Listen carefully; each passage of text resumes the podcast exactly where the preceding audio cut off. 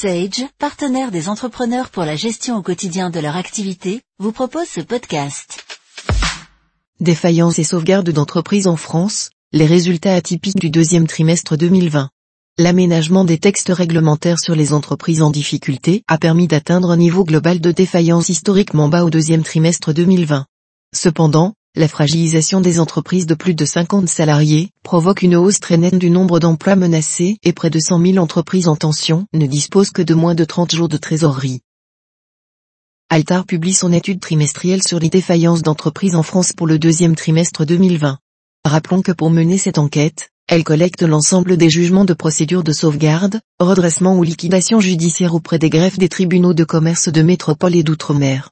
Un niveau de défaillance au plus bas depuis les années 1980, les ordonnances d'adaptation du droit des entreprises en difficulté ont permis de contenir le niveau des défaillances sous le seuil des 6000, avec 5766 procédures collectives ouvertes sur le deuxième trimestre 2020, soit une baisse de 53,3% par rapport à celui de 2019. Il faut remonter au début des années 1980 pour constater un niveau aussi faible. En comparaison avec le premier semestre 2019, ce sont ainsi 10 000 structures qui ont échappé à la défaillance sur le deuxième semestre 2020. Les entreprises de plus de 50 salariés sont fragilisées, la situation est inquiétante pour les entreprises de plus de 50 salariés. Le niveau de défaillance des entreprises de cette taille sur la période de l'étude croît de 15,7% par rapport au deuxième trimestre 2019. Le nombre de procédures est stable pour les PME de 50 à 99 salariés, 44 jugements prononcés. En revanche, il est en augmentation de plus de 33% pour les sociétés d'au moins 100 salariés. Ainsi, 52 sociétés de plus de 100 salariés ont connu une procédure collective au cours de la période de l'étude. Il faut remonter à la crise de la dette publique en zone euro en 2012 pour constater des résultats aussi alarmants, 61 défaillances. Inversement, les sinistres reculent de 53,8% chez les entreprises de moins de 50 salariés. Comme les trimestres précédents, les TPE de moins de 10 salariés concentrent plus de 9 défaillances sur 10, 92%. Leur nombre, 5282, recule de 55% par rapport au même trimestre 2019. Les PME de 10 à 49 salariés représentent 6,7% du nombre total de défaillances et leur nombre, 388, décroît de 39%.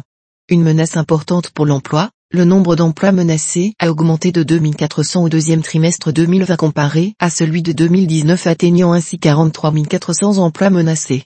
Si les petites structures employant moins de 3 salariés représentent encore la moitié des sauvegardes et les deux tiers des redressements judiciaires, les procédures ouvertes sur des entreprises de taille intermédiaire et TI, dans de nombreux secteurs comme l'habillement, citons notamment les cas de la Halle, Camailleux ou Solio, sont fortement concernés et participent fortement à cette menace. Ainsi, le ratio moyen d'emploi menacé par une défaillance de leur employeur est passé de 3,3 au deuxième trimestre 2019 à 7,5 pour le deuxième trimestre 2020. Une forte diminution des défaillances tous secteurs confondus, les défaillances sont en baisse sur l'ensemble des secteurs d'activité par rapport au deuxième trimestre 2019, 53,3%. Le recul est très net pour les secteurs du transport, de la construction et de l'agriculture avec une baisse de plus de 60%.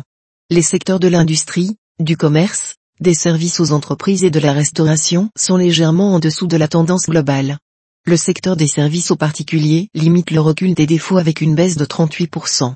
Un risque de liquidité pour de nombreuses structures dans les prochains mois, alors que les entreprises disposent habituellement en moyenne de 4 à 5 mois de liquidité, l'étude a identifié près de 100 000 sociétés ne disposant que de 30 jours de trésorerie pour faire face aux dépenses les plus urgentes.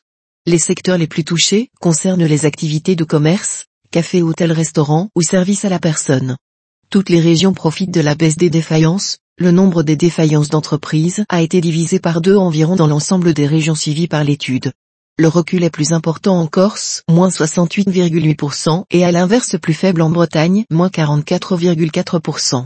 Les régions comptabilisant le plus de sauvegardes au deuxième trimestre 2020 sont la région Nouvelle-Aquitaine, 23, la région Île-de-France, 22, et la région Auvergne-Rhône-Alpes, 20.